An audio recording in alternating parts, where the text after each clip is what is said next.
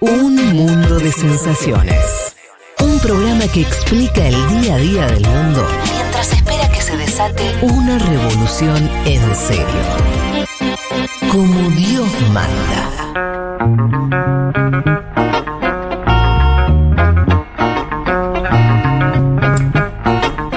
Vamos a ir ahora a, a Roma. Juan Elman. Mira con el avioncito cómo estamos utilizando el avión, ¿eh?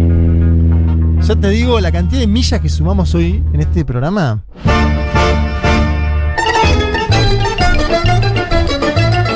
Ya estamos, ¿eh? Me estoy. Mirá. Allá estoy viendo el Coliseo.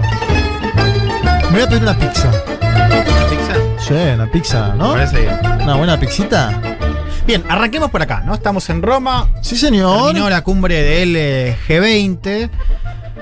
Cumbre que así de en general, en general eh, es una cumbre de la cual le pedimos poco, ¿no? En materia de sustancia, en materia de acuerdos colectivos, en este caso una relevancia marcada por ser la cumbre previa a la COP26, previa a la cumbre climática que se va a desarrollar, que arranca hoy también inclusive, Sí. en Glasgow, Escocia, Reino Unido, con la idea de imprimirle un mandato político, es decir, ¿no? unos anuncios preparados para marcar un poco la cancha de cara a la cumbre climática y algo más que ahora vamos a comentar.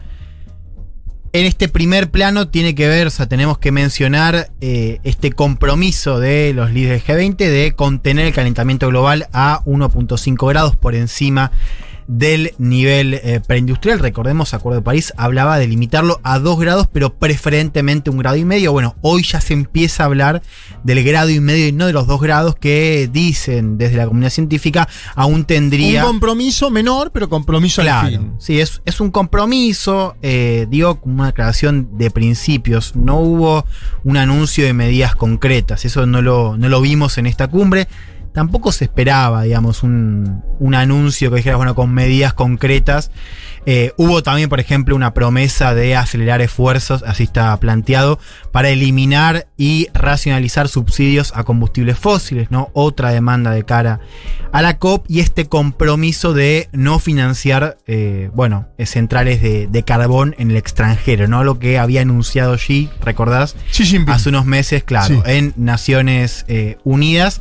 No se dijo nada sobre las centrales de carbón adentro de los países, ¿no? Algo que también se cuestiona un poco desde organizaciones que, bueno, saludamos el, el compromiso, pero bueno, no hay nada respecto a, bueno, qué pasa con las centrales de carbón hacia adentro. Sobre De- todo de los dos Mm. principales países contaminantes, que son los Estados, Unidos, y China.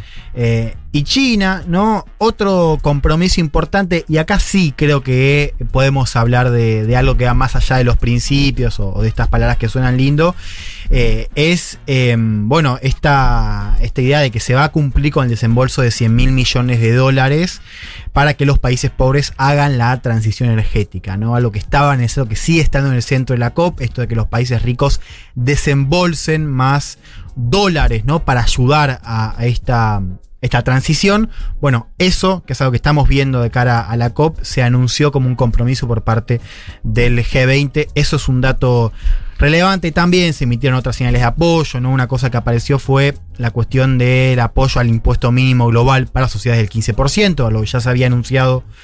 Por Anuncios ciento- de anuncios. Claro, esta idea que lo ratificamos, ¿no? Bueno, ahora lo que, lo que falta es la implementación y la ratificación por parte de cada uno de estos países, ¿no? Que se comprometen a este impuesto mínimo global del 15%. Por lo demás, Sí. un poco lo que decíamos al principio, ¿no? El patrón de siempre, ¿no? No es un lugar donde se esperan avances en materia colectiva. Jamás fue el G20 un lugar donde digas, bueno, acá se acordó algo.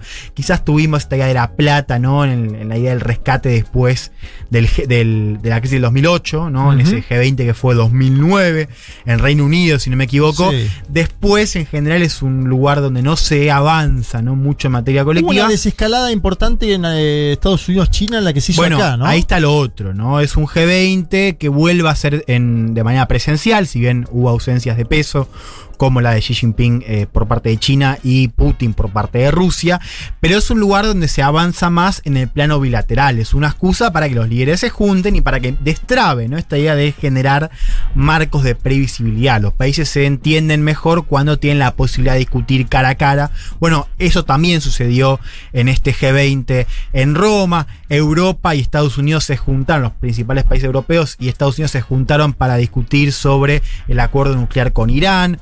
Hubo también una reunión importante de Macron y Johnson de cara a este conflicto pesquero que tienen Francia y Reino Unido que va a escalar esta semana. O sea, ya pongamos un ojo ahí. Erdogan por parte de Turquía y Mario Draghi, presidente, primer ministro italiano, se juntaron también. Una reunión importante porque, bueno, hay ahí cada vez más roces entre Turquía e Italia y, y Francia, ¿no? En materia militar en el, Me- en el Mediterráneo. Hubo también reunión de los ministros de Exteriores de China y Estados Unidos, donde se discutió, la- ah, discutió el conflicto de Taiwán, ¿no? Otro tema candente, ¿no? De estas semanas que hemos comentado acá, lo venimos siguiendo, y que bueno, también eh, fue el espacio para, el G20 fue el espacio para discutir entre ministros de Exteriores. También hubo encuentro entre Biden y Macron, un encuentro importante. Esperado porque, ¿no? claro, Después de la esperado crisis. porque fue el, el primer encuentro presencial después del incidente, ¿no? Para decirlo de alguna manera, por los submarinos nucleares y este contrato que se le cae a Francia y se le da a Estados Unidos por parte de Australia.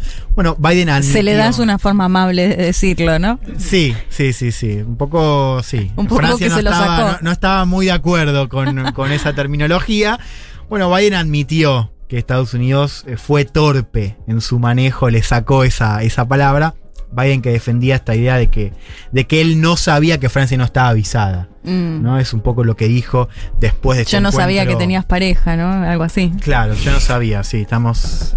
China No hay que confiar, estaba, estaba, estaba pensando cómo Claro. había dicho la China, ya no me acuerdo cómo lo dijo, pero bueno, lo dijo. Bueno, hasta acá G20. ¿No? Último G20 de Angela Merkel, ¿no? Último G20 de Angela ¿Sabes Merkel. que la, la- la Sí. foto de Erdogan a mí me genera como que está, el chabón está ahí, pasan los G20, sigue estando, está plantado, ¿no? Mm. Digo, Un cuando, chabón- veo, un cuando, chabón, veo, cuando sí. veo un video del G20 y aparece Erdogan Sí. ahí, no te deja de decir.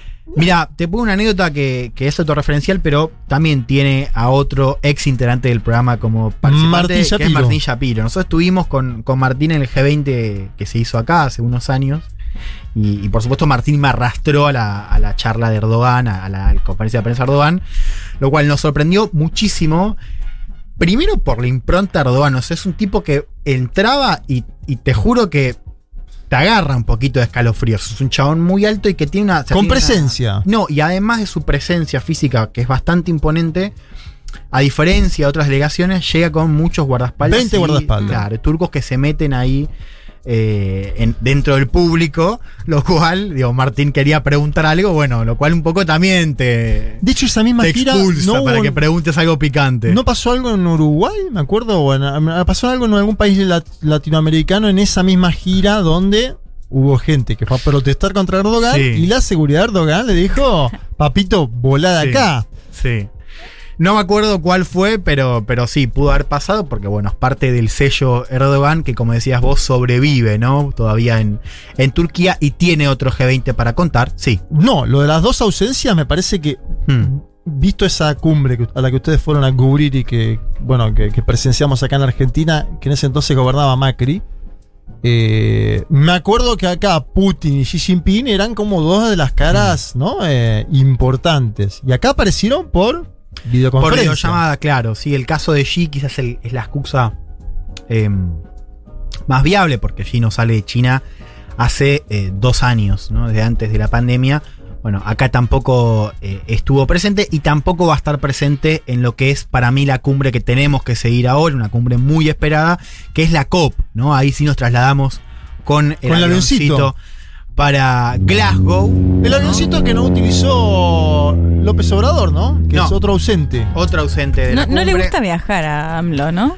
Eh, sí, AMLO hay que ver también qué tiene para decir, ¿no? Porque AMLO es uno de los máximos responsables, digo, junto con Bolsonaro, de, lo- de los, de los líderes latinoamericanos que menos están haciendo, para decirlo de algún modo, para contribuir a aliviar esta crisis climática. Un- Farsante. Un, evento, efectivamente, un efecto que va a durar, una cumbre que va a durar al menos dos semanas, digo al menos porque en general se suele extender, ¿no? ¿Por qué es tan larga? Bueno, ante todo porque es una reunión que combina elementos políticos, como estamos viendo en estas últimas horas, y elementos muy técnicos. Es un lugar donde se rosquea mucho, donde no solamente participan países, sino también, bueno, empresas, ONGs, instituciones multilaterales. O sea, es un lugar donde eh, lo técnico quizás tiene más relevancia que en otras cumbres, ¿no? O sea, hay muchas cuestiones a discutir y en general se suele extender por un par de días, ¿no? Va a ser una cumbre larga. Recordemos, Futurock tiene enviados eh, allí. Estuvieron, de hecho, ayer eh, en Permitido. Pisar el Pas- Pasto, una emisión especial con Nicky Becker y Bruno Rodríguez Sí, señor.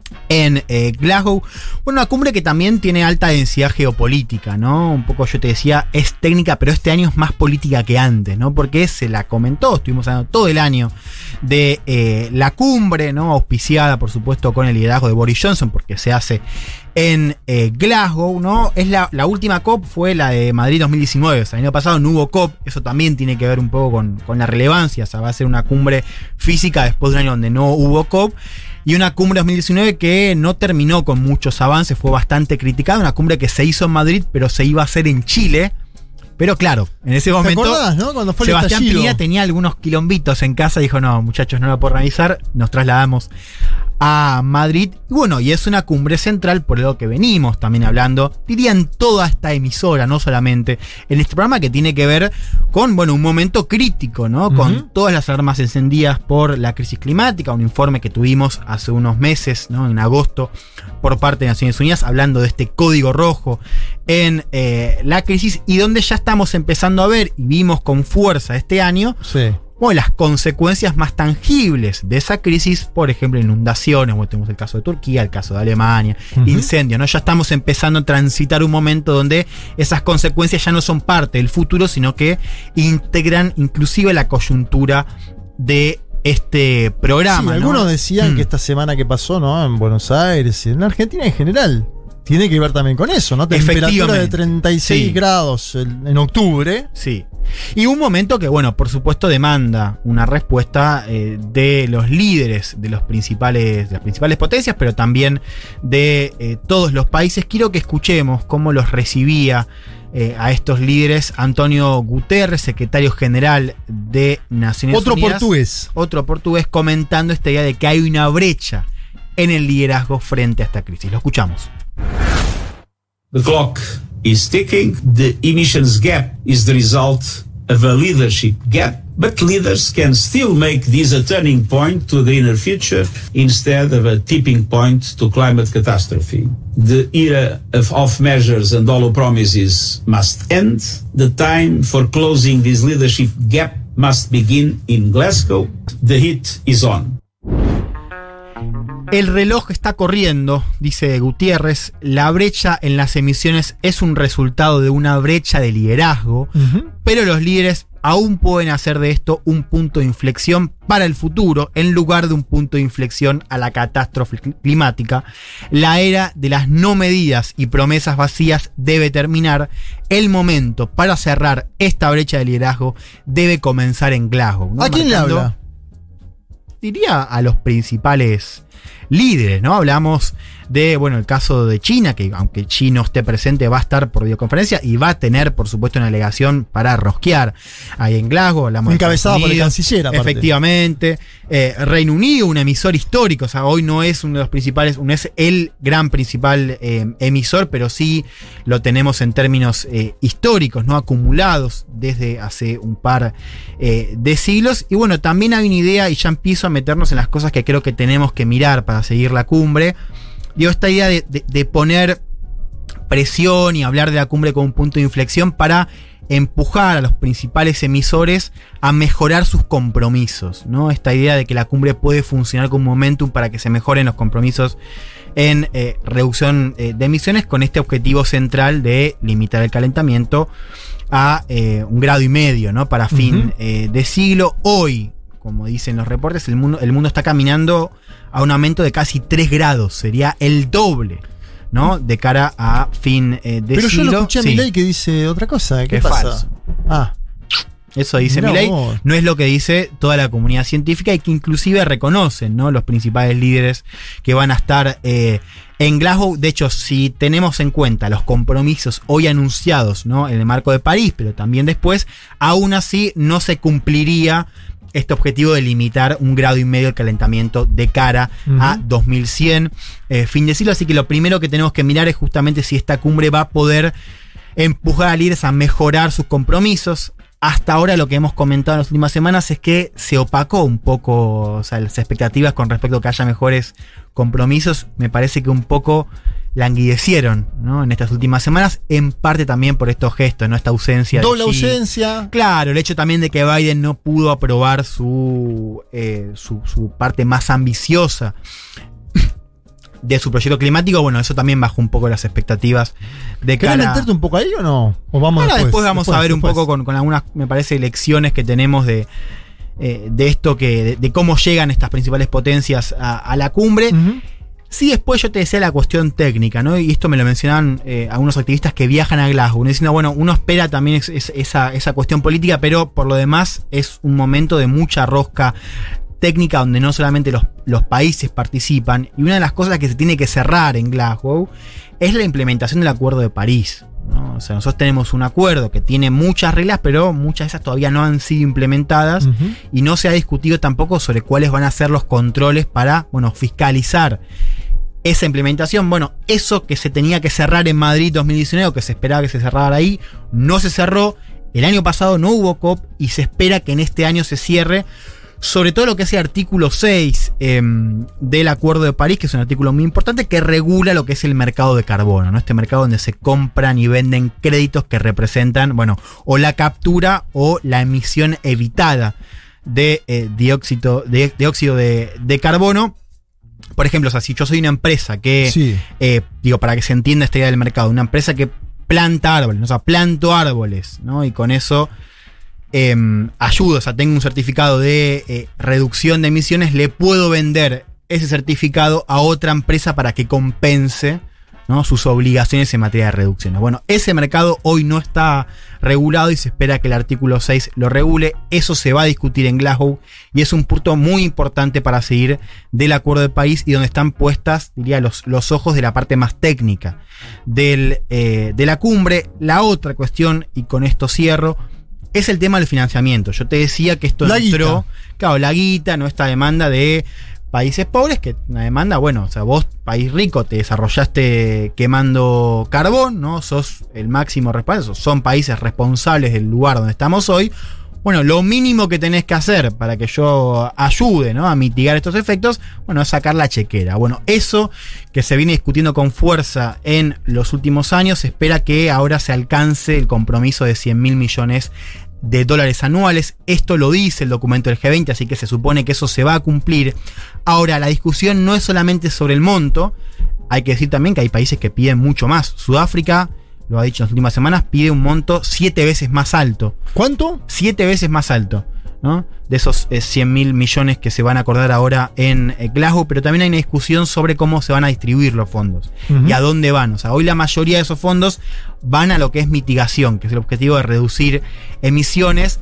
Hay una demanda de países pobres, sobre todo de África, de que haya más plata puesta en lo que es adaptación, que eso es cómo se preparan los sistemas para bueno, reducir el impacto ambiental, ¿no? Esta cuestión de las inundaciones, de los incendios. Bueno, eso también va a estar en juego en eh, Glasgow y eso también es uno de los grandes temas eh, a seguir, ¿no? Esas tres cosas me parecen importantes para seguir de acá en Glasgow. Si querés, metámonos en la cuestión más geopolítica, a ver qué tenemos para, para decir. Sí. Yo te decía esto de las Yo tengo ahí algo de Argentina y el G20. A ver. que ahora nos metemos. Bueno, dale, si querés, em- empecemos escuchando a, a Johnson, ¿no? Que va a ser protagonista de la cumbre porque. Boris. Porque Reino Unido, efectivamente, es, eh, un, es el país que, que le organiza. Y porque Isabel II, monarca ella, no Mm. puede asistir, ¿no? Porque si no, Isabel estaría. También iba a estar, bueno, hubo un rol muy claro y muy protagonista del príncipe Carlos, que él es eh, activista Charles. ambiental hace tiempo. Él estuvo mandando mensajes muy fuertes. Bueno, también Johnson habló de esto de que va a ser difícil. Él reconoció que esto puede terminar eh, en fracaso, pero que los líderes deberían ponerse de acuerdo. Lo escuchamos al primer ministro británico. So that's the that's the plan for the for the COP summit, we, we need to, as many people as possible to agree to go to net zero so that they're, they're not producing too much carbon dioxide by, by the middle of the, of the century. Now, I think it can be done. It's going to be very, very tough, this summit. And I'm very worried because it, it might go, it might go wrong and we might not get the agreements that we need. And it's, it's touch and go. It's very, very difficult. Disfruto mucho escuchar a este señor hablar en inglés. Me- o sea, no me, es un tipo que cuando lo veo no me gusta. Y cuando lo escucho acá, cada vez que traes un audio, me encanta el tono. Estudia inglés. Bueno, era periodista. ¿Qué?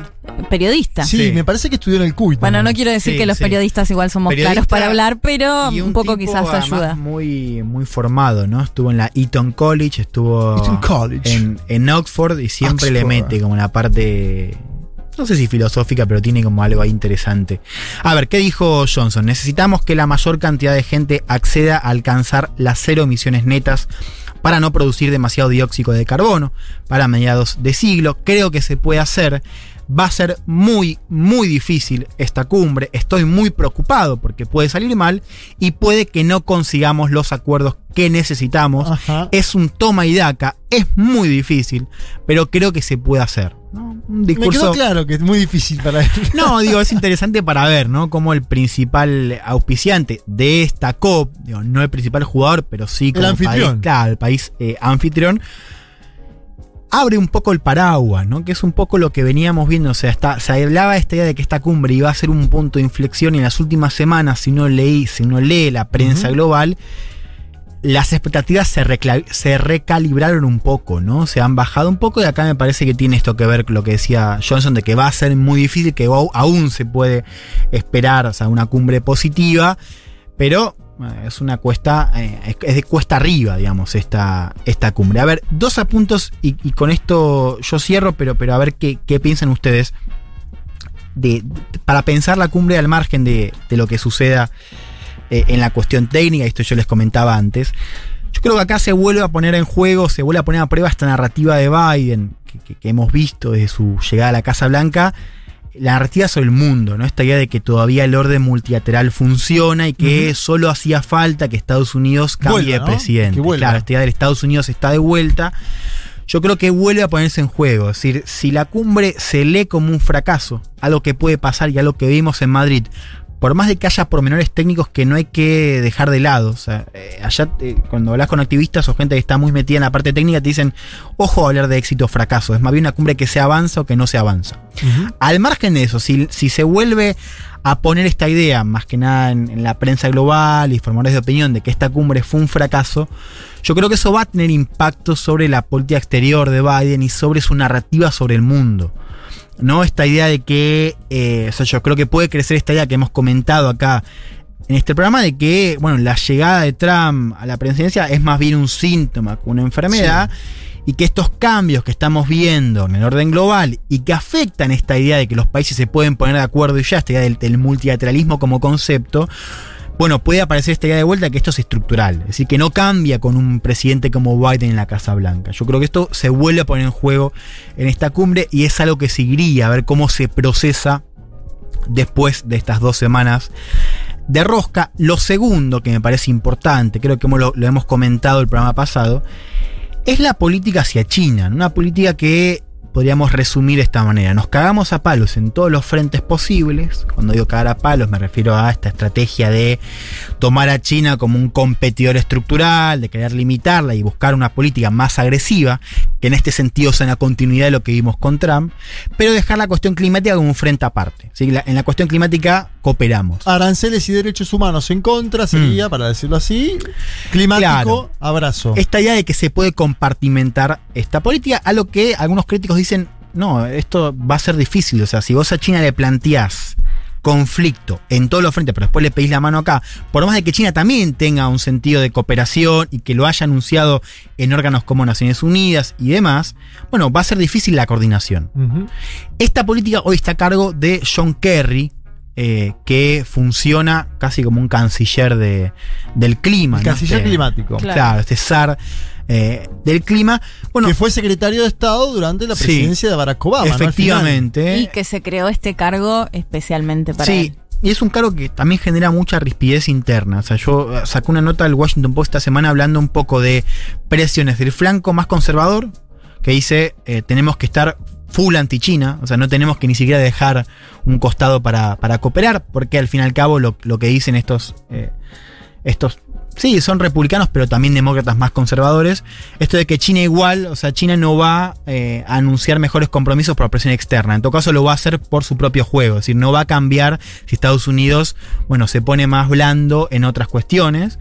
Pero después hay una parte de la administración, sobre todo la que define el trabajo de Kerry, que dice, bueno, hay que considerar aflojar un poco en otros frentes para buscar un mejor acercamiento con China en el frente climático. Bueno, esta discusión yo creo que puede volver a aparecer con fuerza después eh, de esta cumbre si se lee esta idea de que, bueno, hacía falta más, ¿no? Tanto de Estados Unidos como eh, por parte de China. Yo creo que eso es algo eh, a seguir y tiene que ver con esta lectura quizás más geopolítica que podemos hacer de, esta cumbre. Sí, sin duda, y me, a mí me parece que el dato de la, la ausencia de los, los, pesos pesados, en esto que vos mencionabas, ¿no? Es como una imagen. Biden dice Estados Unidos está de vuelta, como que abre la puerta y entra a un lugar, Hmm. y están saliendo de ese lugar dos personas, ¿no?